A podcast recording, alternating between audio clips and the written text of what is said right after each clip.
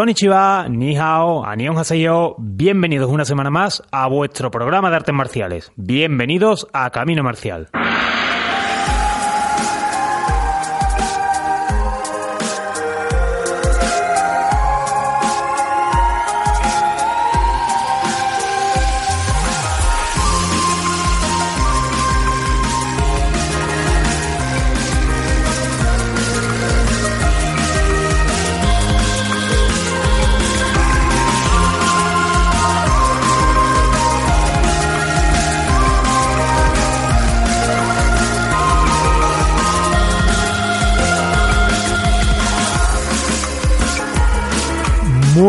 Noches.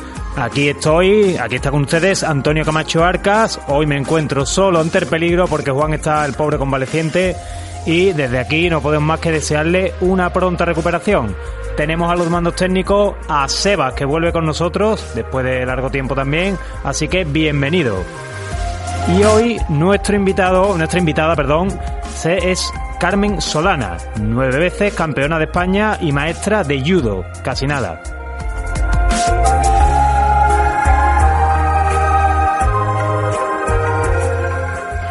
También hablaremos, con el maestro Ángel Martínez López sobre si con las artes marciales trabajamos el cuerpo o el cerebro. Y Juan Carlos Serrato nos hablará sobre las 18 manos de Lohan.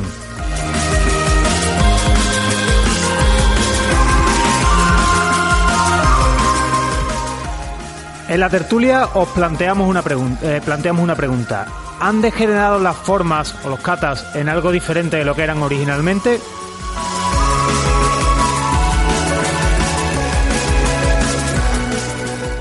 Y en redes sociales os planteamos una pregunta que ya hacía nuestro compañero David Vallejo hace muchos años en su blog de artes marciales y que es ¿debemos tratar de mantener la calma en una agresión o desatar toda nuestra agresividad?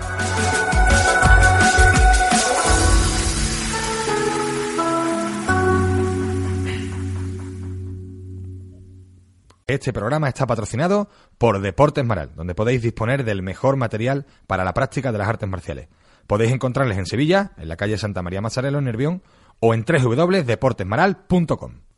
Y como siempre recordamos, podéis escucharnos en el 96.8 de la FM en Radio Betis los martes a las 10 de la noche y los miércoles a la 1 del mediodía en redifusión.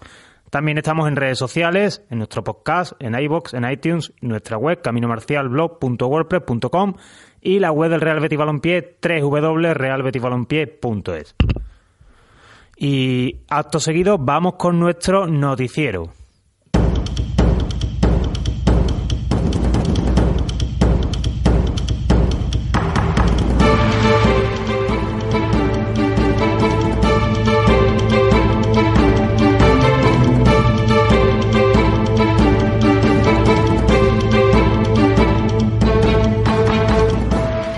Este sábado en Paradas tuvo lugar el Campeonato de Sevilla Infantil de Karate, con amplia participación y con el Club On Sport de Utrera dominando la modalidad de kata, seguido por cierto en el medallero de Kido Kan y Shotoyama como absoluto rey del comité. Eh, enhorabuena a los organizadores que componen un nuevo, un, nuevo nuevo organigrama técnico en la delegación sevillana, a los clubes y por supuesto a los karatecas participantes.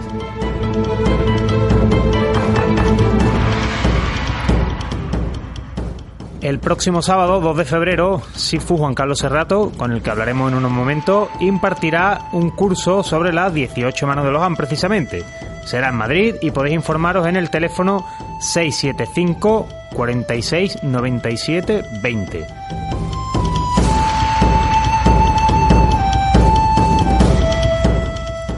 También en Madrid se celebrará el International Awards of Martial Arts, una entrega de premios a destacados artistas marciales que además se acompaña de un seminario y en el que se ha distinguido algunos amigos del programa. Enhorabuena.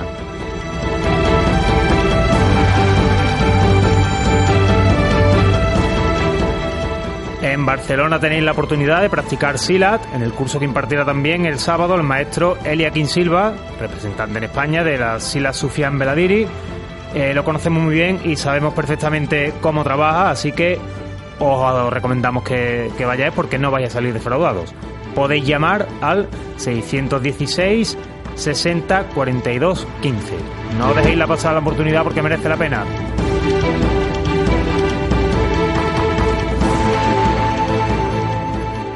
Y aquí en Andalucía, una vez más, el sábado día 2, se juntarán dos grandísimos campeones de kata para impartir un curso de karate tradicional.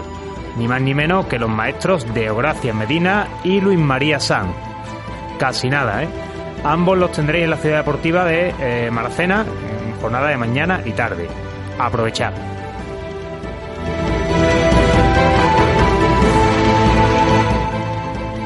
Y ya en Sevilla, pero también el día 2, curso de Wing Chun a cargo de Sifu Salvador Sánchez, de Taos Academy.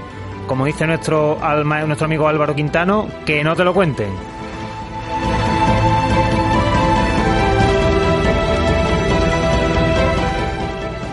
Y también aquí en Sevilla, en el centro Chakrasamwara, que me lío, se recibe este domingo la visita del venerable Geshe Tenzin Tamdin, un líder espiritual tibetano budista que hablará sobre la fuente de la virtud y la cognición válida. Los interesados en el budismo ya tenéis plan para este domingo.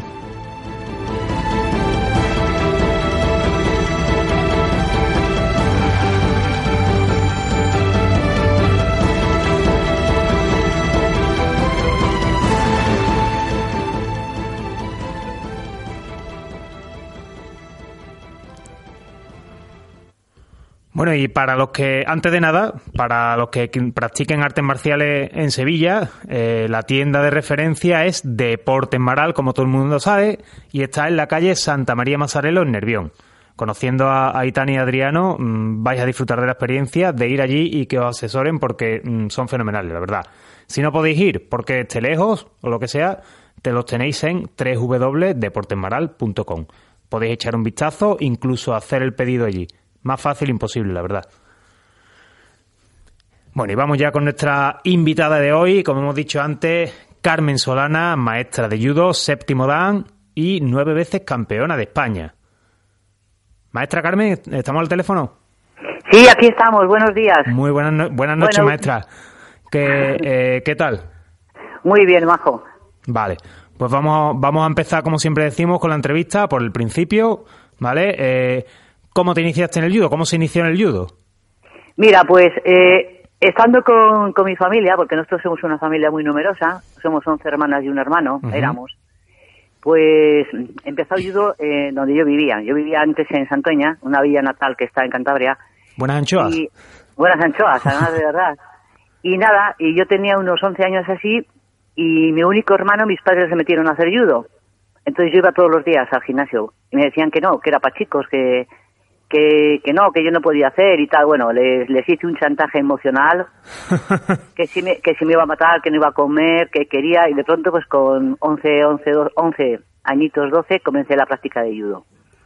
Y fíjate si llevaba tiempo viendo las clases, que el primer día que empecé a hacer judo, ya sabía hacer cosas, hacía las caídas y tal, y me mira el profesor y dice, ¿y a ti quién te ha enseñado a hacer judo? Digo, no, yo de venir un año entero a ver las clases de mi hermano, porque mis padres no me dejaban. Me, ha enseñado usted sin darse cuenta, ¿no? Claro que sí, y de ahí hasta ahora, cuarenta y tantos años de mi vida con el kimono puesto. Casi nada, casi nada, Y, bonita forma de empezar también, la verdad. Eh, eso es, interés, eso es interés y lo demás son tonterías. Es que no sé por qué me entró esa pasión, que todavía tengo. Es increíble. Eh, cada vez que hablo del judo o doy clases, tengo por dentro una sensación como que siempre es nuevo, ¿sabes? No sé, algo que, que lo siento yo desde dentro. Es, no es mi vida solamente, es mi forma de vivir, de vivir también, mi forma de pensar. Si no hago judo estoy triste, si estoy lesionada lo estoy pasando fatal. Eh, pienso que el día de mañana que si me hago mayor no voy a poder practicarlo y no sé si quiero, bueno, tonterías, que no sé si quiero vivir más sin hacer judo, bueno, sin más, cosas que tengo en mi, en mi corazón, no sé, es una forma de sentir muy fuerte. Pues yo creo que, pocas cosas se pueden decir más bonitas sobre, sobre un arte marcial o sobre cualquier disciplina, ¿no? Sobre cualquier profesión que ama uno. Eh, ¿El judo es un arte marcial, un deporte o es otra cosa, maestra? Mira, el judo ante todo es un arte marcial, eh, fundado por Igor Cano, un gran historiador del cuerpo humano, un médico, una persona muy frágil. el judo lo creó él para que las personas estuviesen mentalmente y físicamente más fuertes. Eh, yo siempre he sido una niña delgadita, frágil. El judo me ha puesto fuerte a mí, me ha puesto fuerte de físico y mente. Porque tras la pérdida de una hermana mía, que la mató un coche cuando yo era una niña, eh, a través del judo que me metí en él al 100%, eh, me hizo mucho más fuerte, no me hacía pensar en eso. Cada vez que tenía, un, que tenía algún problema familiar, me meto en el judo, eh, doy las clases y es una liberación, una desconexión. Luego llega la realidad, pero mientras lo estoy haciendo, tengo otra otra forma de, vivir la vida. Pero bueno, eh, es una forma de vida también, es mi vida, por eso es una forma de vida. Yo soy una persona súper, súper ordenada y organizada con el judo y luego soy una desordenada en mi vida normal. Pero bueno, eso, eso, nos pasa mucho, creo yo, maestra. Siempre tenemos algo que es nuestro fuerte y que, y que nos gusta todo, como, como dice, ordenadito y, y bien, y luego algunos somos un desastre. Yo también, ¿eh? Yo es que con el judo, me voy de viaje a dar un curso, ahora voy a ir otra vez a Colombia, pues hago mi maleta de judo y está impoluta, mis cremas, tal, mis tal, pum. Si ves la otra de vestir, está bien, pero a la hora de dejarte bien el kimono en la habitación, no lo sé, es que en mi vida diaria soy bastante más, más desordenada, pero como al día estoy 24 horas con kimono, pues mira, soy más ordenada que desordenada. bueno, ¿y cuál es para usted la diferencia entre un deporte y un arte marcial, ya que hablamos de eso? Eh, eh, el arte marcial es un deporte. Simplemente que tiene una espiritualidad diferente. Los japoneses, eh, los, asiáticos, tienen una espiritualidad cuando hacen un deporte o practican un arte marcial, puede ser judo, taekwondo, aikido, kendo, todo conlleva algo muy espiritual. Nosotros somos europeos, por eso al principio, cuando en, en España se empezó a practicar judo, mucho antes de que yo naciera, claro está, me contaba mi maestro que la gente no asumía, ¿por qué tengo que saludar así para abajo cuando entro al tatami?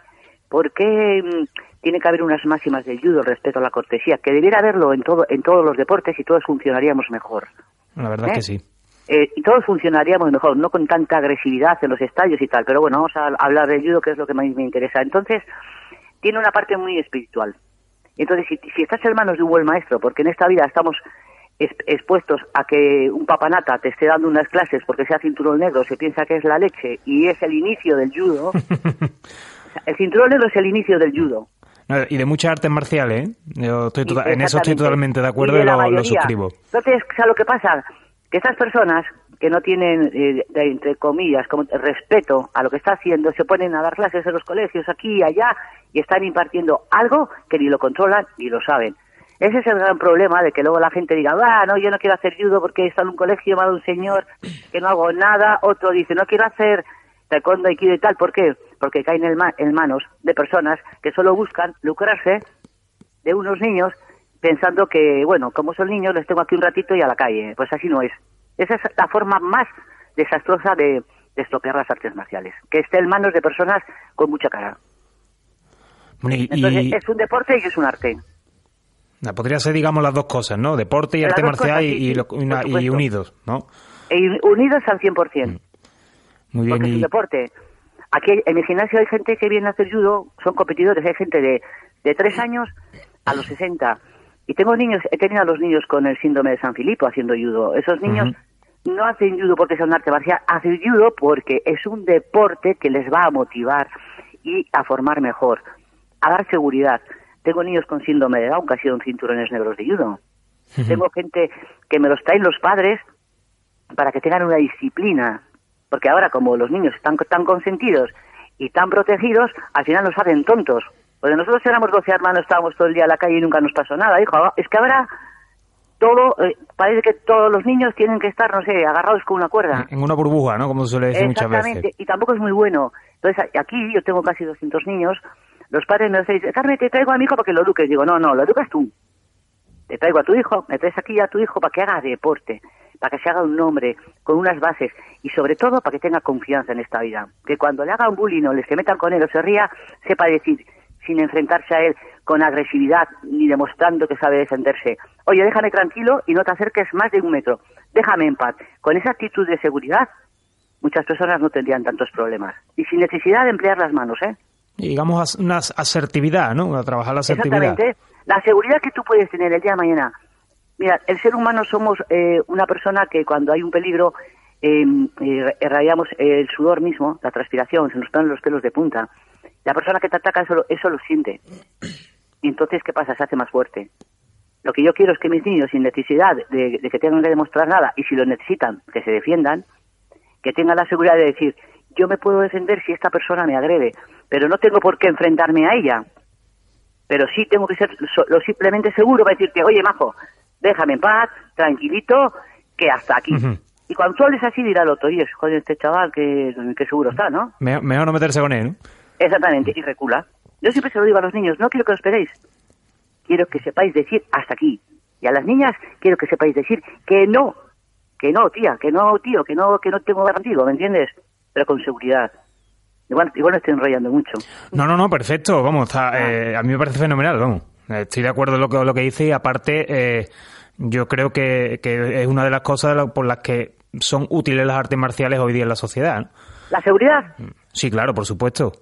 También tenemos la mala suerte que cayendo en manos de algunos impresentables, pues pasa lo que pasa. Pero, hijo, eso es ley de vida. No podemos controlar a todo el mundo la cabeza si la tiene loca, la tiene centrada, ¿verdad? Bueno, por supuesto, claro. Pero gracias a Dios que una mayoría muy grande en esa sociedad tiene la cabeza bien asentada. También tenemos el, el problema que si te se hace artes marciales, un, pues como el de la katana, ese que era un sinvergüenza y tal, o el otro, pues ¿qué vamos a hacer? No, no podemos estudiar la mente de las personas, porque si no también estaríamos estudiando mentes criminales. Sí, señor, hay de todo. Quiero decir, hay de todo. Eh, ¿Cómo ha evolucionado el judo, maestro, de sus inicios hasta ahora? ¿Qué es lo que más ha cambiado?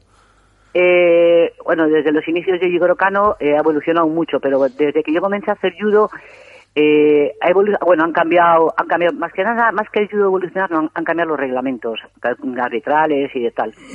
Eh, el judo tiene que evolucionar, porque en esta vida si no evolucionamos al final nos estancamos en lo mismo. Entonces la evolución es necesaria, pero a veces es necesaria una, una evolución con esto controlada, no que cada uno se invente un programa, ¿me entiendes? Sí, que hay una estructura, que hay, una, organización. Manteniendo, manteniendo las bases y la estructura que el maestro Yigoro Kano nos dio a todos, porque por eso el judo es un deporte que la UNESCO lo recomienda para niños y adolescentes por encima de cualquier otra arte marcial, aunque todas las artes marciales bien dirigidas son estupendas. Yo te hablo del mío, yo lo defiendo el mío. Entonces, ¿qué pasa? Que si eso es, desde esa época, ahora, si mantenemos, la, es como una educación. Si en tu casa tu madre te está educando bien, aunque tú evoluciones, vas a mantener en tu cabeza la educación que tu madre te ha dicho. Hijo, no robes, pórtate bien, eh, no te pegues, eh, no trates de insultar a la gente. Aunque tú evoluciones como ser humano, que trates mayor, que eres independiente, joder, si esas bases las llevas, pues siempre serás una persona decente. Pues en el judo es igual. Si mantenemos las bases adquiridas por el maestro, que la, que la han ido transmitiendo de generación en generación y de país en país, manteniendo eso, pues el judo tiene que evolucionar. Y ha evolucionado, claro está. Eh, además de, bueno, ya hemos dicho que la, la faceta deportiva para usted está es indisoluble, ¿no? De la del arte marcial. Y, hemos hablado también de la, de la importancia del judo en, la, en el ámbito de, del bullying y de, y de los niños y demás. En el ámbito educativo también yo creo que es importante, ¿no? Como todas las artes marciales. ¿Qué ventajas tiene el judo en ese ámbito de la educación? Eh, mira, yo a todos los alumnos míos, me han venido niños pequeños que, a veces no puedo entender cómo un niño de 5 años hace un bullying a otros niños de 5. No lo entiendo. Me quedo, me, es que esto no ha pasado en la vida, está pasando ahora. Estamos locos porque iba al colegio sola, ya te he dicho que éramos 11 hermanas y un hermano, y cuando se ha metido alguien conmigo, pues he reaccionado. No sé si me estaban haciendo bullying, pero salieron muy mal paradas, porque yo era una niña con mucha energía, mucho antes de hacer judo. Me he sabido defender y tal. Pero lo que el, judo no hay que pensar, ni las artes marciales. Voy a hacer artes marciales porque si me hacen bullying eh, le parto la cara, por ejemplo. No. Yo hago artes marciales ante todo porque mi cuerpo va a estar más sano. Porque al estar más sano voy a sentirme bien. Y si me siento bien, mi cabeza funciona bien. Y después, dentro del maestro, según el maestro que tú tengas, que ya te he dicho antes que hay de todos, por desgracia, si das en las manos de unos buenos maestros, como he tenido la suerte en mi vida de tener yo, eh, tú sabes controlar. Tú sabes perfectamente que te puedes defender y lo vas a utilizar en caso de necesidad o sabes frenar. No tienes que hacer judo porque te hacen bullying. Eh, tienes que ir a hacer judo para que si te hacen bullying sea suficientemente fuerte de cabeza para decir hasta aquí tú a mí no me tomas el pelo más en clase, ni me vais a insultar, ni me vas a agredir. Y si encima te agreden, que te puedas defender, claro. La mayoría de los ataques a los niños son cuerpo a, cuerpo. O te agarran, o te empujan, o te tiran de los pelos, o te meten una patada. Hmm. El judo es un deporte que se hace cuerpo a cuerpo. Entonces, en el momento en que tú me estás empujando, si me estás empujando, te estás desequilibrando. Si te estás desequilibrando, te puedo proyectar con muchísima más facilidad, sin necesidad de emplear una fuerza absoluta. y luego tienes técnicas de defensa en el suelo, tienes estrangulaciones, lusaciones, controles. Entonces, eh, tú trabajas de pie, proyecciones y luego tienes en el suelo un trabajo. Me refiero a un ataque de suelo. Sí, por supuesto. El usa, lo, lo, que ha dicho, lusaciones, controles y demás. exactamente. Eh, esto puede si una estrangulación, a una persona la puedes privar en menos de cinco segundos. Hmm. Si te están intentando estrangular, tú coges un brazo y lo luxas eh, rápidamente. Pero bueno, que yo me refiero que no hay que pensar en las artes marciales para, para los que me hacen bullying o para los que me van a pegar o si me van a hacer cualquier cosa, sino si lo haces, vete a hacerlo porque sabes que te va a venir bien. Esto se puede extrapolar también no solamente en el ámbito de los niños de la educación, sino a más a la faceta de defensa personal en la calle, ya sea hablamos de adultos. Claro, una cosa es el judo deportivo que tú explicas en el gimnasio con los niños y con los, con los que hacen competición, y otra es el judo aplicado a la defensa personal. Claro, claro que sí. O sea, tú tienes, el judo a la defensa personal tiene patadas, tiene puñetazos. Lo que pasa es que nosotros lo que damos en el gimnasio es judo deportivo, con unas reglas y con una serie de ejercicios que no hacemos porque pueden dañar el organismo. Por ejemplo, antiguamente se usaban las costillas. Tú hacías una estrangulación de las costillas flotantes. Ahora no se hace. ¿Por qué? Porque eso se utiliza más como defensa personal, de caso de ataque, pero no se, no se utiliza en competición porque produce daños internos. Había lusaciones de rodillas, se han quitado, pero se han quitado en el judo deportivo. En lo que eh, si tú lo aplicas a la defensa personal, en la defensa personal puede entrar todo o sea, temis que se hacen en las catas y todo eso puede entrar en la defensa personal. O sea que el judo, claro que es defensa personal. Yo me defendí, mira, yo solamente lo he tenido que utilizar una vez en mi vida. Una vez, porque el resto de las veces he sabido frenar a tiempo al, baboso de turno que venía haciéndose gracioso. Y lo utilicé una vez y encima yo lo pasé mal. O sea, yo lo pasé mal. Porque estaba en una piscina tomando el sol y era aquí en Bilbao, eran fiestas y tal, y vinieron unos franceses y estaban un poco borrachos, y yo estaba con unas amigas y me venían todo el rato a molestar. Y digo, oye, mira, déjame tranquila que estoy, ay, qué fuerte estás, ¿qué haces? Y yo dije, hago tenis. Pues, pues decirlo, wow, a decir, hago judo, soy campeona de España. Yo estaba muy fibrosa cuando competía, y le dije, mira, déjame tranquila y tal. Y me cambié tres veces de lugar, y estaba el socorrista, le dije, oye, mira, ahí hay unos señores que nos están molestando. Yo solamente no hice nada. En una de las veces que me fui a levantar, yo estaba en bikini, ¿eh? El tío me fue a tocar el pecho, me agarré, le, lo desequilibré, tiré contra el suelo, con tal mala leche que pegó con el borde de, pegó con el cemento, porque cuando una persona no hace judo, no controlas la caída. A mí me tiras en el asfalto y me puedo, me puedo hacer daño, pero no golpeo con la cabeza en el suelo, porque eso se aprende desde el primer día de judo. Sí, sí que verdad. Y este señor golpeó con la cabeza. Entonces, claro, se abrió la cabeza, empezó a devolver, me dice de la piscina, Carmen, tú tranquila, que lo he visto todo, y cuando vino la, la policía, pues él me pidió disculpas. Estoy borracho, devolvió ahí un montón de vino y tal. Me, discúlpame y tal. Dice, mire señor, yo a este señor me he alejado de él tres o cuatro veces, me ha agarrado el pecho y mi instinto ha sido girarme y tirarle contra el suelo, pero tiré con una fuerza. El tío diría, vaya, váyatela con el tenis, ¿no? Ya, con el tenis. Y ya estaba con otros dos que salían corriendo. Y eso me ha pasado, yo tendría 17 años así. Me ha pasado una vez en mi vida. Y eran unos tíos de veintitantos. Y, y ¿sabes lo que pasa? Que lo pasé mal. Ya, de hecho, yo a mí me viene a la cabeza cuando mm, me ha dicho que solo una vez, eh, me viene a la cabeza una frase de Gigoro Kano, que creo que es de Gigoro Kano, que es que la mejor, el mejor uso que se le puede dar a una espada es no utilizarla, ¿no? Que con el judo pasa lo mismo. Exactamente, Y lo pasé muy mal. Y luego, pues cuando pues eres niña, siempre tienes algún gamberro y tal. Siempre ha sido verbalmente y me han visto con ciudad. Digo, oye, mira, tranquilito y aléjate de mí. Le digo, ay, dame dinero. Digo, que me dejes en paz. ¿Y qué pasa y tal? Que me dejes tranquila. Mira, me salió un señor, no sé si me enrollo mucho, ¿eh? eh no, no, no, no, perfecto. Me salió un señor con una navaja hace como bastante tiempo. Yo vivía en unos apartamentos pequeñitos en Bilbao. Y vengo un domingo de estar con mis padres, porque yo vivía en Santander, pero me, vine a Bilbao por hacer judo. Y, y vi a un señor muy raro, con así tapado con la cabeza, y le veo que está hablando por el telefonillo. Era domingo y no estaba el portero. Y entonces cuando le veo así hablar, me entró con un escalofrío, ¿sabes? Jolly, dije, vale. Y cuando abro la puerta del portal, digo, lo tengo detrás. Te lo juro, ¿eh? Que esto es verdad. Y empecé a, transpirar. Digo, joder, lo tengo detrás, lo tengo detrás. Mira, había tres ascensores y eran para dos personas. Cuando me voy a meter en el ascensor, el tío me mete la pierna, me saca un cuchillo de cocina y me dice, dame todo lo que tengas porque estuvo mal y tal. Yo llevaba el dinero para pasar la semana de mi madre, claro, porque yo era una chavalita, estaba haciendo aquí judo. Y le dije, y mira, yo soy muy nerviosa, yo no sé, no sé por qué reaccioné así, créeme, ¿eh? A veces es mejor tranquilizarse y no ponerte nerviosa porque yo sabía que en el ascensor, aunque fuera yo el increíble Hulk, me iba a meter un cuchillo, porque no había espacio para defenderme.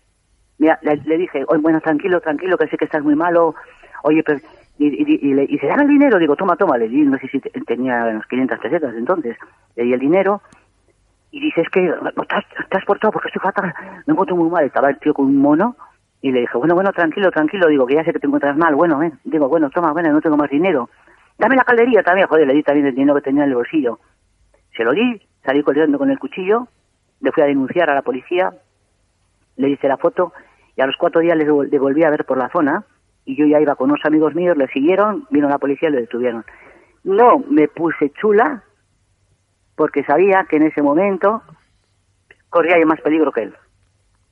Era, si estoy en la calle, igual sí me, me enfrento, pero en un ascensor, que no tienes espacio, pues eso es lo que me pasó. Y yo creo que eso es el control que me dio, que me ha dado a mí el hacer judo. Mm, por lo menos sí sirvió para, para mantener la calma y, y, que no pasara algo más grave. Te pues aseguro que, el tío, el tío estaba con un colocón y, y las, ya te digo, eran, er, como son, eran apartamentos pequeñitos, pues eran ascensores para dos personas. Y te puedes creer que cuando entré al ascensor, antes de, al portal sabía que lo tenía detrás, me entró un santo nerviosismo por el cuerpo y digo, ¿cómo eres tan tonta, tía? Y sabía que lo tenía detrás. Bueno, pues vamos a... A, uno lo estrellé contra el suelo y a otro me tranquilicé. Por eso te digo la importancia que es hacer un arte marcial, pero para que te dé seguridad, no para hacerte la chula, ni decir, ah, este tal. No, no, hay que tener la cabeza en su sitio. Porque hay gente que te viene con un cuchillo o te puede venir con una pistola. Y mira, aquí superiores no los hay. Bueno, pues precisamente de, de, control y de, y de manejar situaciones y, de, y de, la, de nuestra cabeza en general vamos a hablar con el maestro Ángel Martínez López, que va a entrar a, a ilustrarnos sobre ese tema y no, concretamente vamos a hablar si, si las artes marciales desarrollan más el aspecto físico-técnico o desarrollan más nuestro cerebro. Eh, maestro Ángel Martínez. Hola, buenas noches. Buenas, muy buenas noches Ángel. ¿Qué tal? Eh, bien, bien, ¿Me escucha bien? Sí, sí, te escucho bien. Vale. Eh, ¿cómo, ¿Cómo enfocamos esta pregunta, Ángel? ¿El, arte, el que trabaja artes marciales desarrolla más el físico o desarrolla más el aspecto mental o el aspecto eh, de control, en definitiva, aspectos cognitivos más que, más que físicos?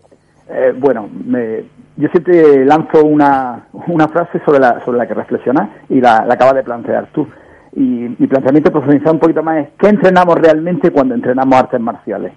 ¿Entrenamos los músculos o entrenamos el cerebro? Y mi respuesta es sencilla. Y, eh, lo que entrenamos básicamente es nuestro cerebro. Muchas veces pensamos que cuando entrenamos una, una, arte marcial estamos haciendo efectivamente un ejercicio físico y estamos enseñando a nuestros músculos a que hagan determinadas cosas. Es lo que algunas personas eh, denomina lo que es la memoria muscular, como el recordar, el aprender a conducir y tal, pero eso es, es, falso. Realmente no se genera una memoria muscular.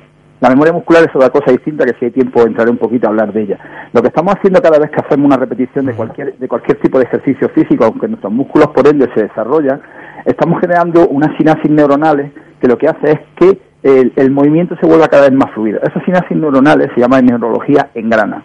Y eso queda ahí para siempre cada vez que, tengamos el estímulo, esa sinapsis se pondrá a funcionar y es lo que hace que los músculos hagan determinadas cosas y parezca que es el músculo el que tiene eh, un recuerdo o una memoria. Eh, por otro lado, si pensásemos física, eh, simplemente que lo que se está entrenando es el físico cuando hacemos artes marciales, caeríamos en la paradoja de que las artes marciales no tenían ningún sentido, porque siempre hay alguien más fuerte, más grande o que puede entrenar más. Claro. ¿De dónde nace esta paradoja? La paradoja nace desde el momento en que las artes marciales cuando entregamos el uso de la fuerza a las autoridades y nosotros ya no nos defendemos de manera directa, las convertimos en un deporte para seguir trabajándolas. Y en el deporte lo que hacemos es una exhibición física frente a otros adversarios, pero no con la finalidad real de defendernos. Y esto nos vuelve a llevar otra vez al cerebro. ¿Cómo funciona nuestro cerebro? ¿Cómo funciona cuando nos defendemos? Cuando nos defendemos podemos tener dos actitudes, y voy a poner un ejemplo que se ve muy claro en la, naturaleza, pero primero las defino. Podemos pelear en lo que eh, se denomina eh, pelear en ritual o podemos pelear en supervivencia. ¿Qué es esto? Eh, todos habremos visto alguna vez cuando se produce la derrea de los ciervos y demás cómo se enfrentan los mamíferos entre ellos. Chocan cuerno contra cuerno y jamás intentan hacerse grandes heridas. Sin embargo, si un animal de estos se ve eh, atacado por, un depredador, ya no está peleando en mamífero, está peleando en lo que se denomina pelea reptiliana o en supervivencia e intenta siempre aceptar la, la cornada buscando las partes blandas o las, o las partes, o las partes laterales.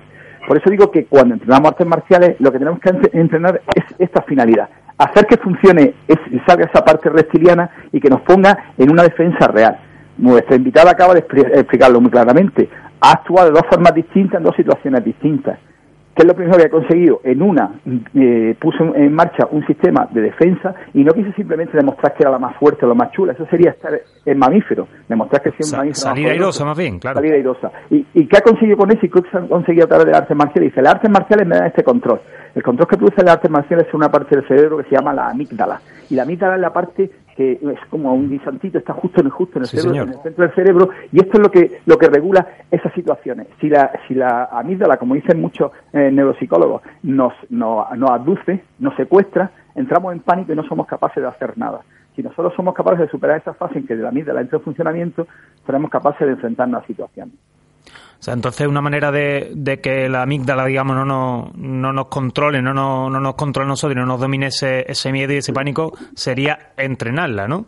Efectivamente. Enseñarla. Entrenamos la seguridad y tenemos una seguridad en ciertos movimientos, en ciertos aspectos que nos permiten eh, la confianza suficiente para enfrentar la situación y ser capaz de analizarla sin entrar en pánico porque el problema principal que tenemos, y esto lo describe un neurocientífico que se llama Matt Lean, cuando describe el cerebro, dice que el cerebro del ser humano ha ido eh, evolucionando a, lo largo del proceso evolutivo de la raza humana y nuestro cerebro se forma de tres partes, un cerebro reptiliano, un cerebro límbico o mamífero y el neocorte. El neocorte es esa vocecita que siempre está dándonos ideas. El cerebro límbico es el que eh, se maneja con las emociones, miedo, pánico, ansiedad, angustia, deseo. Y luego está el cerebro reptiliano, del que tenemos menos conocimiento, que es el que regula todas nuestras funciones, el respirar, el latido del corazón, y que cuando estamos en una situación de riesgo es el que decide, y solamente tenemos dos situaciones, o nos enfrentamos a ellas o huimos. es justo lo, que ha hecho vuestra vuestra contertulia. Dicen que es el más primitivo, ¿no? Que es la capa más primitiva del cerebro. Es la, capa más primitiva porque es el que nos hace sobrevivir.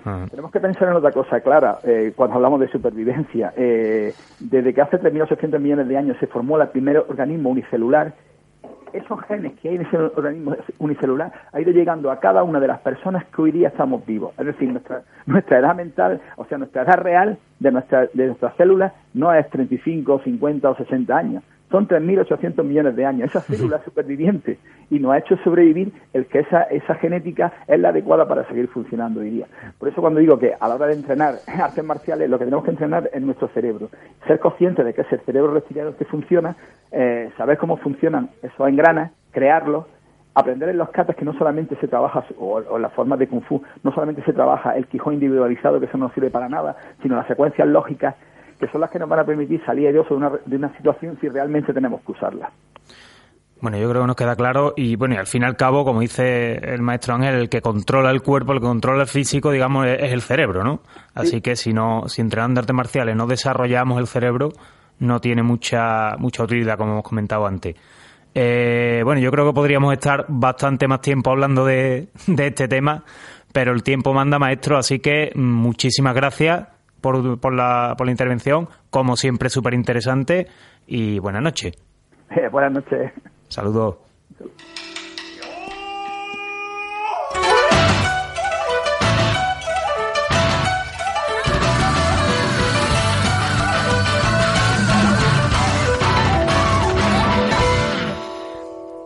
Bueno, pues seguimos con la maestra Carmen Solana, aquí en esta interesantísima entrevista también, eh, maestra, tiene un amplio currículum de éxitos deportivos, sobre todo a nivel nacional. Pero mm, yo le hago una pregunta, ¿con qué momento de la competición se queda? Mira, a nivel nacional son esos títulos que tienes ahí, pero yo he competido en ocho campeonatos de Europa, tres campeonatos del mundo, he sacado cuartos puestos, he ganado torneos internacionales, he ganado tres, tres copas de Europa también de judo. Pero bueno, que tampoco vamos a hablar de mi palmarés deportivo, sino la importancia en las artes marciales. Pero bueno, que eh, mi palmarés es mucho más amplio. Pero ¿con qué parte me quedaría, dices tú, de, de mi desarrollo como competidora? Es que, como todo me ha dado tanta satisfacción... es difícil, ¿no? Es difícil al segundo momento. Es difícil. Bueno, yo creo que mi participación en el primer campeonato eh, internacional, que fue en París, me pareció... Era una chavalilla, eh, fui allí y me pareció que aquello era, era, era otro mundo, ¿no? Era el torneo internacional de París. Eh, como cuando yo empecé a competir, me había quitado dos años para, porque yo quería competir cuanto antes y no te dejaban hasta, antes no te dejaban hasta los 18 participar en el senior, pues bueno, yo mi primer campeonato de España lo gané con 16, el senior, porque me había puesto dos años de más gracias a mi padre. Pues eh, eso ya ahora no se puede hacer, pero en ese momento yo lo hice y durante mucho tiempo la gente pensaba que eh, a veces me decían, joder, es que Carmen es como muy cría y tal. Claro, no tenía 18, tenía 16, no tenía, no tenía 15, tenía 13. Bueno, pues cosas así, es una anécdota más en mi vida. Pero lo que te, lo que te estaba comentando antes, me quedo con ese momento, me quedo con también mi primer campeonato de España, que lo gané en Córdoba. En estábamos hospedados en el Hotel Cordobés y, y además me gusta mucho buen tiempo. Aquí hace un tiempo que te mueres de malo en, Bilbao. Y me acuerdo Allí en Santoña hace más, hace más fresquito y más lluvia. Aquí en Andalucía la verdad es que sí. En, en Santoña yo no vivo, yo vivo en Bilbao. Mi escuela de judo está en Bilbao. Lo que pasa ah. es que yo de Santoña, yo empecé judo en Santoña. Fíjate lo que es la vida. De Santoña, con, 13, con 12 años, 13 años, me fui a Santander con mi maestro. Bueno, me fui a vivir con mi hermana. Yo, como somos 12, yo tengo familia en Santoña, en Santander, en Bilbao, en Navarra. Eh, somos muchos. Entonces me fui a vivir a Santander y ahí estaba estudiando y haciendo judo.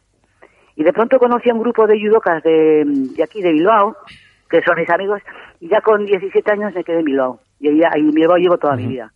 O sea que empecé en Santoña, me fui a Santander y me fui a Bilbao. ¿Y, Al principio me corría eh, para que diga la gente, es que no tengo tiempo porque eh, no tengo tiempo porque tengo que estudiar. Pues yo, dos días a la semana me iba de Santoña a Santander en autobús, que era una hora, una hora y media. Después de Santander me empecé a venir un día a la semana a Bilbao, que las carteras estaban, no es como están ahora, que eh, estaban hechas una mierda, y me iba. Y todo por, para, para cumplir mi sueño. O sea, que el que quiere cumplir su sueño pasa por muchas penalidades, por muchos sufrimientos, pero yo lo tenía muy claro. Yo, yo quería, me hubiera gustado haber ido a las Olimpiadas, tuve un problema, no quiero hablarlo aquí, pues tuve un problema con el antiguo presidente de la federación, ya no está, y podía haber hecho las Olimpiadas de Barcelona 92. Eso fue un, golpe muy fuerte para mí. Esa era la mayor ilusión del mundo y la otra también, pero bueno, son cosas que pasan, son cosas que te hacen más fuerte en esta vida. Ya sabes que lo que no lo que no mata engorda.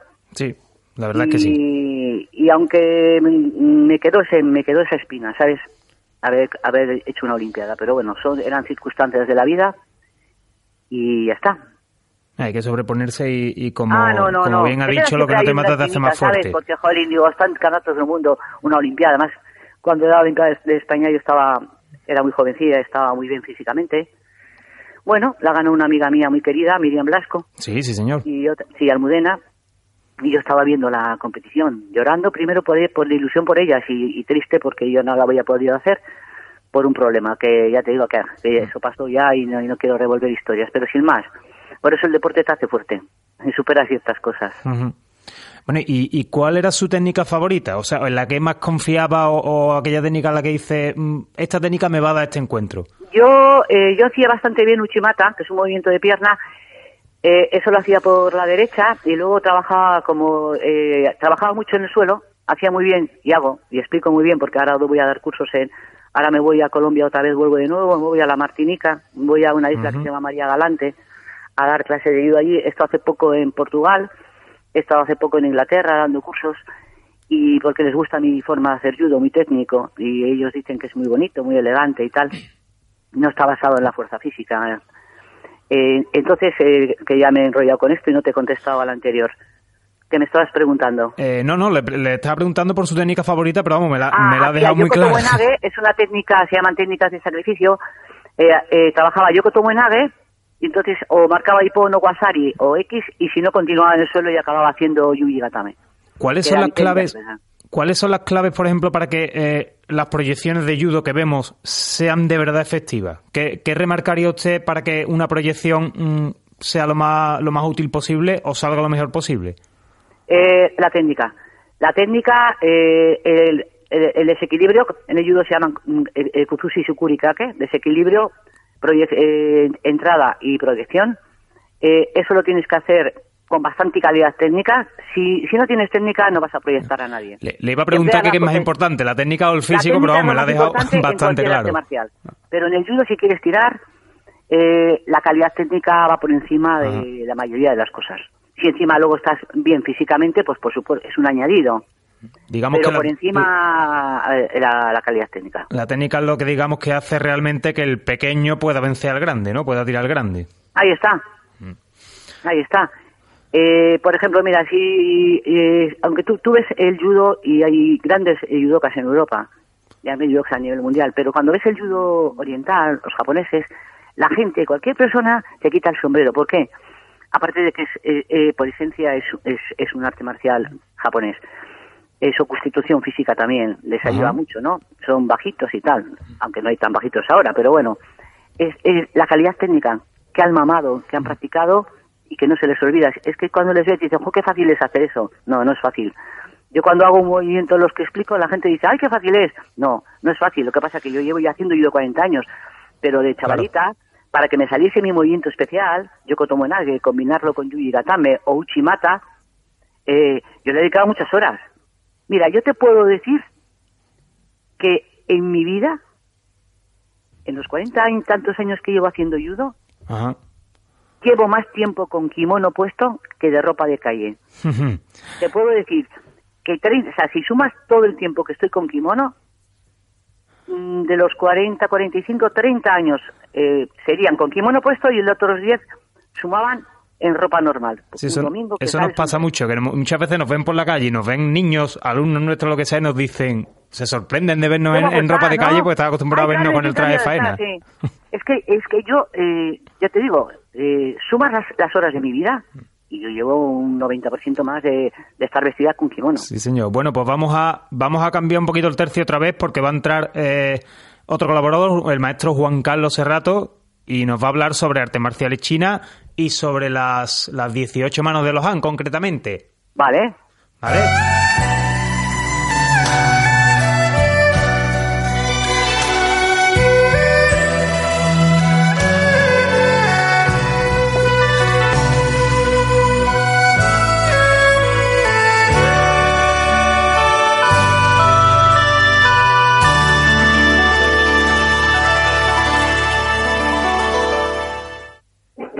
Maestro Juan Carlos Serrato, buenas noches. Buenas noches, ¿cómo estáis? Muy bien, ¿qué tal?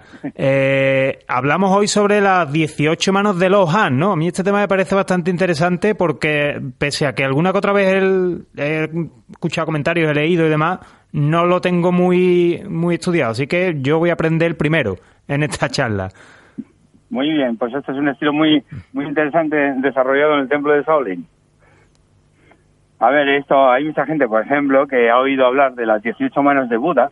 Bueno, pues al Lohan, el Lohan, lo que llaman ellos el boxeo del monje, es un estilo que ellos llaman el boxeo del Artak. Artak es un monje guerrero que protege a Buda y que según la, religión china eh, del budismo lo que son son 500 Artak que protegen a Buda y son hechos de hierro.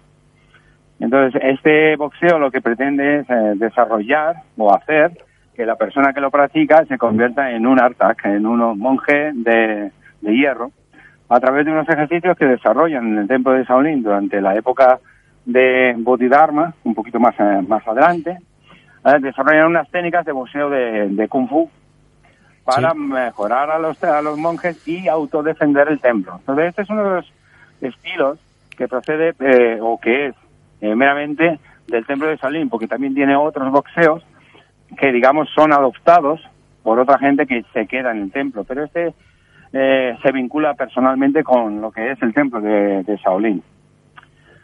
Entonces la gente cuando va a practicar este boxeo en el templo, pues es, es, muy, muy, muy particular, porque no se lo suelen enseñar hasta que no llevan una temporada y larga. Y en él desarrollan lo que es las técnicas individuales y luego tiene una secuencia, una secuencia, digamos, eh, en el tiempo en la que dos compañeros realizan esta, esta técnica de pelea y lo que llaman ellos combates preparados, o combates ya para no dañarse, sino saber cómo va a ser el desarrollo de la pelea. ¿Con esto qué consiguen? Pues consiguen adiestrar a, los monjes y saber más o menos los movimientos de autodefensa que vienen dentro de las técnicas individuales. Y ese sería un poco el, sistema tradicional de enseñar a la gente de, la forma individual a qué aplicaciones pueden tener a la hora de, luchar con una con un agresor. ¿Y, y cómo, digamos, cómo ha evolucionado ese, ese sistema eh, tradicionalmente hasta nuestro día, hasta que se pueda mantener hoy día? Bueno, en el templo de Solín eh, se ha conservado a través de los pergaminos y a través de los monjes que han ido desarrollando estas técnicas y enseñándoselas a sus eh, alumnos. Hoy en día está en la 37 generación del templo de Shaolin, después de 1500 años, y lo que hacen, hombre, no todos los monjes pueden aprender todo el estilo porque es muy complicado, pero sí eh, algunos se especializan y van teniendo y enseñan esa, ese, ese estilo dentro del templo, porque este es un estilo propio dentro. Tienes también tienes el boxeo del mono, boxeo del borracho, boxeo de la mantis, utilizan mucho las técnicas que ya te dije adoptadas de otras escuelas en el propio templo. Y este lo que ha ido es de generación en generación trasladándose como es una base para fortalecer mucho y muy bien a, a las generaciones de los monjes digamos que se ha transmitido la esencia y luego cada uno ha ido profundizando también en, la, en un aspecto distinto, ¿no? Sí, porque luego ah, cuando tú ya tienes la forma individual y con el desarrollo de la pelea, pues lo que ellos es mejorar la técnica en hacerla más rápida o más potente. Algunos hacen hincapié en el estilo de Lohan de Chikung y, y están los 18 estiramientos del Lohan, que son los 18 eh, ejercicios de Chikung para el templo que son suaves. Sí, señor. Y luego tienes pues lo que es esto, las 18 manos de Buda más la pelea combinada de compañeros y de las 18 manos de Buda ya va a las 36 y al final es un cómputo de números. Entonces ellos hacen eh, la numerología suya que es el 8 y 1, 9 y el 9 es el, el, el número de la iluminación o de la perfección para ellos. Bueno, pues bastante, bastante interesante, corto, porque yo siempre digo lo mismo, ¿no? Aquí podríamos estar, de estas cosas podríamos estar charlando horas y horas, porque vamos, personalmente yo aprendo muchísimo y espero que nuestros oyentes también. eh, muchísimas gracias, maestro, por esta intervención y muy buenas noches. Venga, muchas gracias a vosotros y que lo paséis muy bien. Saludos. Un gran programa. Hasta luego.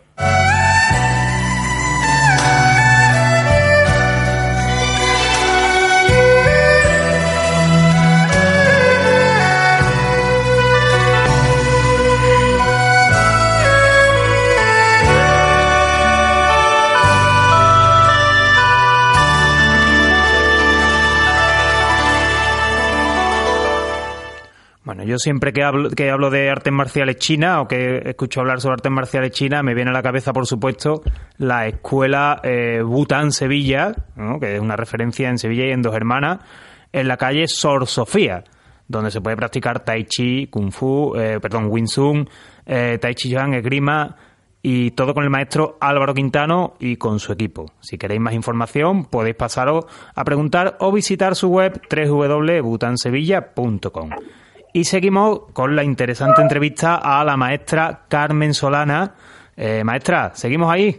Aquí estamos. Muy bien. Eh, le voy a preguntar, ¿ha practicado usted otras artes marciales, no? Por ejemplo, Brazilian Jiu-Jitsu, ¿puede ser?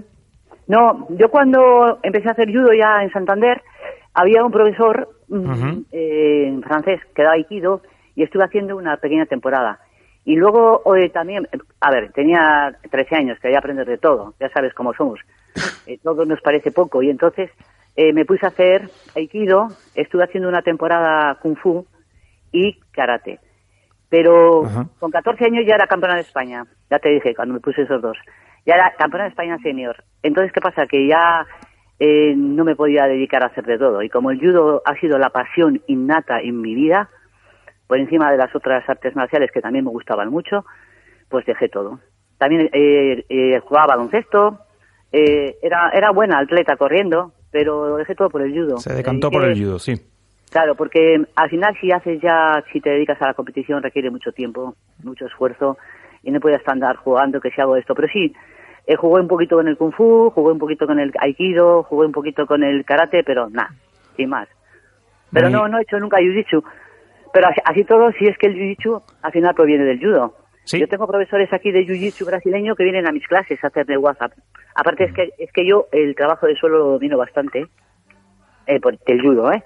Entonces, eh, tú date cuenta que aunque ellos se hayan montado el jiu brasileño, por supuesto, está creado por ellos, pero es que viene, de la, viene del judo. Viene del judo, casi, casi todas las técnicas de trabajo de suelo vienen del judo. Ajá. Y hay cosas que en el judo no las podemos hacer, te he comentado antes, porque es un judo deportivo, que ellos las aplican en sus competiciones. Y es más, a ellos, eh, yo, eh, por la referencia que tengo de los profesores que tengo aquí, ellos hacen judo para seguir evolucionando. Mm, Sí, O está muy, está muy vinculado, sí que es cierto. Claro, Eh, es que el trabajo de Neguaza, nosotros hacemos cosas en el suelo que no hacen ellos, y a la inversa, pero nosotros lo que no hacemos que hacen ellos, que lo hacen muy bien, por supuesto, eh, es porque es judo deportivo. Ajá. Si lo tuviéramos que aplicar en una pelea normal, pues lo haríamos también, claro está. Le voy a hacer una pregunta que, mm, por desgracia, eh, solemos hacerle a, nuestras invitadas en el programa. Y digo por desgracia porque eh, es algo que la sociedad hoy día pues está todavía presente, ¿no? ¿Se ha encontrado usted en su carrera deportiva o, marcial eh, como maestra alguna barrera por el hecho de ser mujer? No. No, quizás, eh, ¿sabes por qué? Yo sola, yo cuando hacía judo solo entrenaba con chicos. Había pocas chicas, pero yo eh, estaba muy fuerte físicamente, hacía muy judo de mucha calidad, y entonces las chicas estaban en el gimnasio no querían hacer conmigo.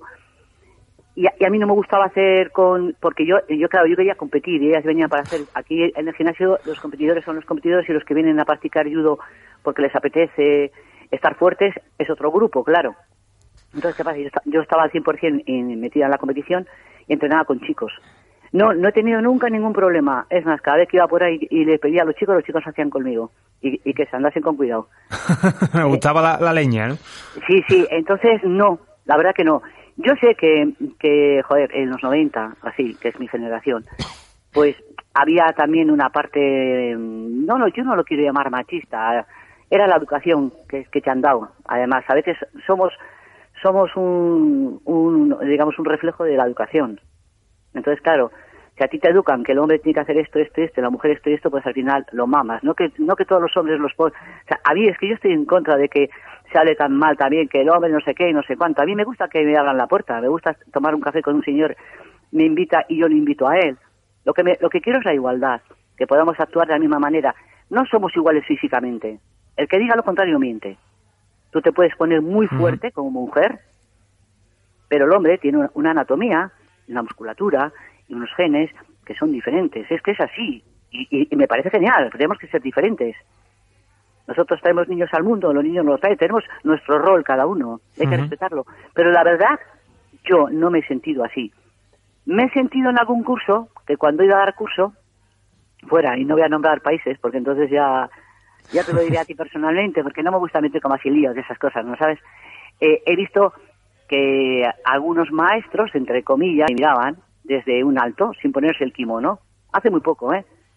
Y digo yo, esos señores y tal, y, al- y cuando me vieron hacer judo, a la media hora bajan y me dicen, buenos días, sensei, nada, que que estábamos ahí arriba un ratito y tal, ah, ustedes se estaban ahí mirando, me estaban observando, por ser chica Ya. y como he demostrado que mi, que mi judo es muy masculino, entre comillas, que tampoco es masculino y femenino, yo lo hago como muy, mm, no sé, por, por, pues mi enseñanza. Entonces ellos se metieron en la clase. Vale. Eh, Entonces, eh, esa bobada. Pero realmente yo no, he no me he sentado nunca ni imaginada. Es más, soy mujer, tengo un gimnasio y tengo 200 hombres en- a mi cargo, de todas las edades. ya. O sea, que tengo hombres casados, con hijos, con tal, y también es mi forma de ser, mi forma de dar las clases, mi personalidad también, ¿sabes? Que igual también, pues no sé.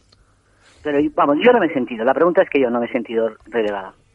Eh, maestra, vamos a ir concluyendo. Mm, No quiero concluir sin hacerle una última pregunta y es que ¿qué nivel de judo tenemos actualmente eh, en España? ¿Cómo está el judo nacional y qué perspectiva de futuro tenemos? Brevemente, voy a dar- nos quedan cinco minutitos y el reloj Vale, manda por Te desgracia. lo voy a decir brevemente. En España tenemos una cantera de judocas muy jóvenes que creo que pueden aspirar a grandes puestos. Ajá. Estamos en un buen nivel. Tenemos un campeón del mundo de la escuela de Kino, es de Madrid, Kino Ujú. Ruiz, gran amigo mío, que le quiero muchísimo. Eh, tiene varios alumnos a nivel internacional sacando resultados. En Valencia hay un, hay un buen equipo de chavales que están eh, trabajando a nivel internacional formidable. Bueno, en general el judo español yo creo que está en un buen momento. Como todo en esta vida, siempre pedimos más, ya sabes, ¿no? Joder, es que necesitamos más de esto, necesitamos más de lo... A grosso modo, yo creo que estamos en un, por un buen camino y tenemos gente trabajando con mucho nivel y ten- tenemos grandes técnicos en España.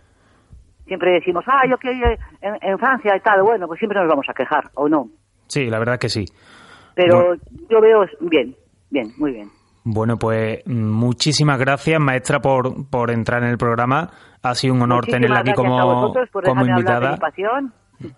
Y, y nada, es súper interesante la entrevista y, y muchísimas...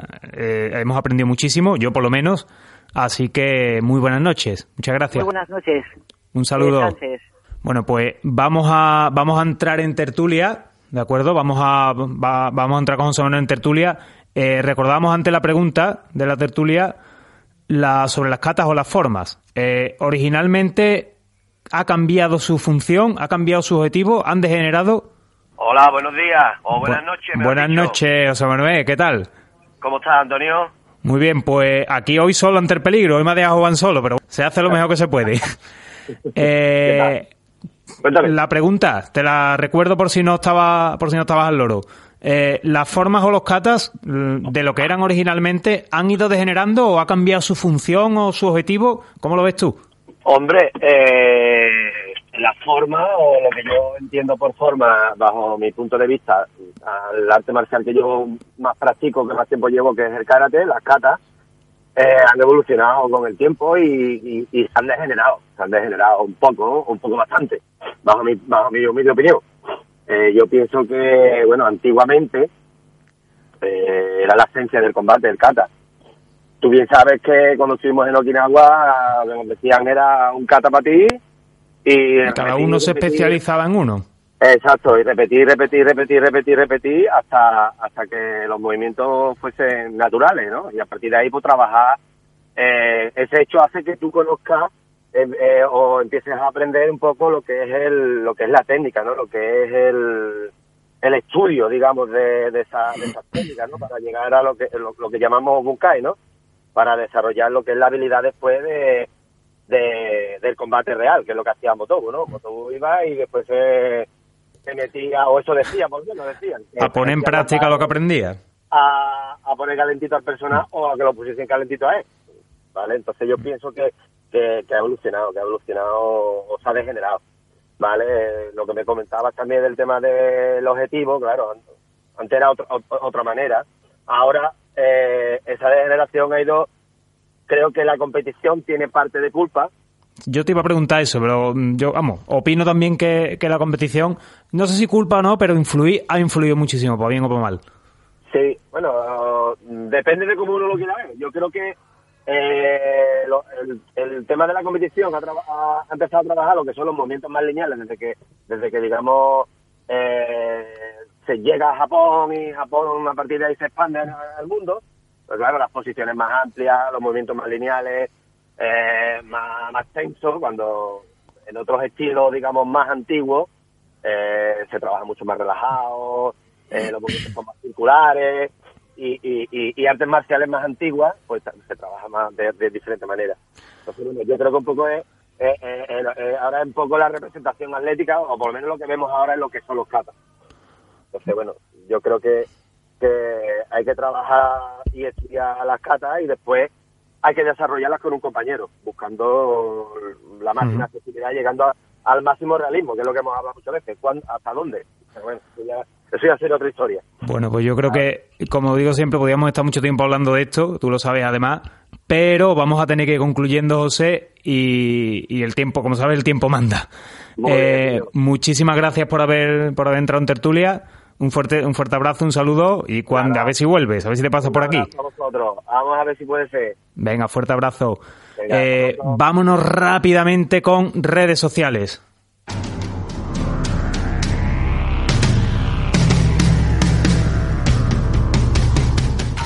José Morata Balaguer defiende que lo ideal en una agresión es estar lo más sereno posible, pero que es difícil por las hormonas, que tiene efectos positivos como aumento de reflejo, pero también negativos como el efecto túnel. Ángel Martínez López explica que es algo que no podemos decidir y que la diferencia entre el combate mamífero ritual, como explicaba antes también, y el, o el reptil eh, o de super, perdón, la diferencia está en combate mamífero ritual o el reptil o de supervivencia.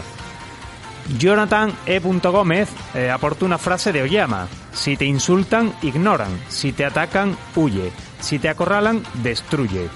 Dice que él no sabría qué hacer, que practica judo y una proyección podría ser muy peligrosa, como un golpe de boxeo, los codos, las patadas, etc. Espera no tener que usar eh, sus conocimientos nunca, pero no piensa convertirse en un saco de arena.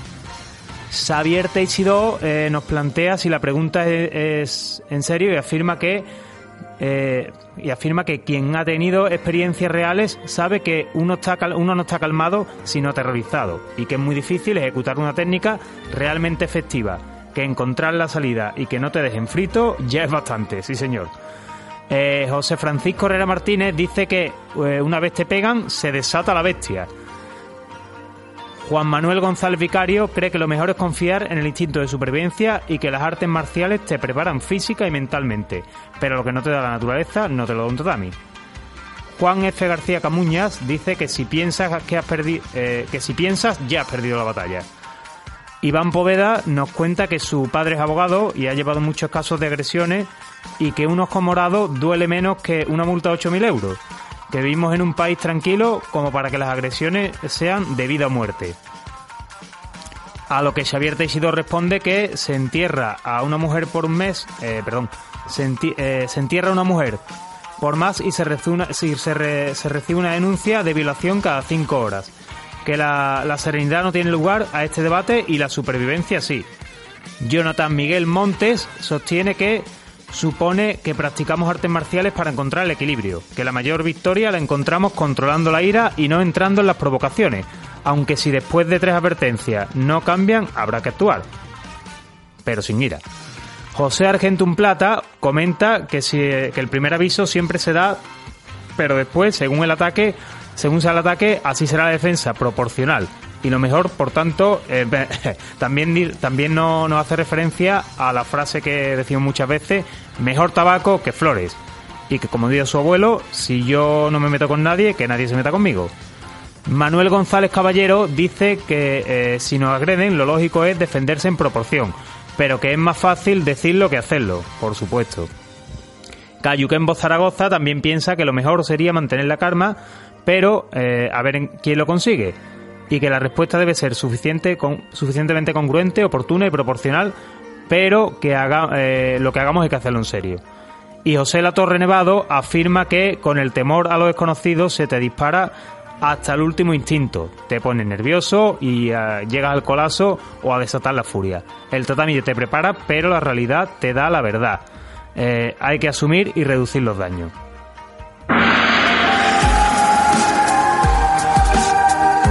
Muy bien, esto ha sido todo por esta semana. Eh, como siempre, recordamos 96.8 de la FM en Radio Betty los martes a las 10 de la noche y los miércoles a la 1 en redifusión. Eh, también en redes sociales, iBox, iTunes, nuestra web, caminorcialblog.wordpress.com y la web del Real Betis, www.realbetisbalompié.es. Hasta la semana que viene. Anion Hikiseyo, Sayen, Sayonara. La escuela Bután Sevilla patrocina Camino Marcial. En la calle Sor Sofía, en Dos Hermanas, puedes practicar Wing Chun, Tai Chi Chuan, Chikung y esgrima de la mano del maestro Álvaro Quintano. Visítalos en www.butansevilla.com.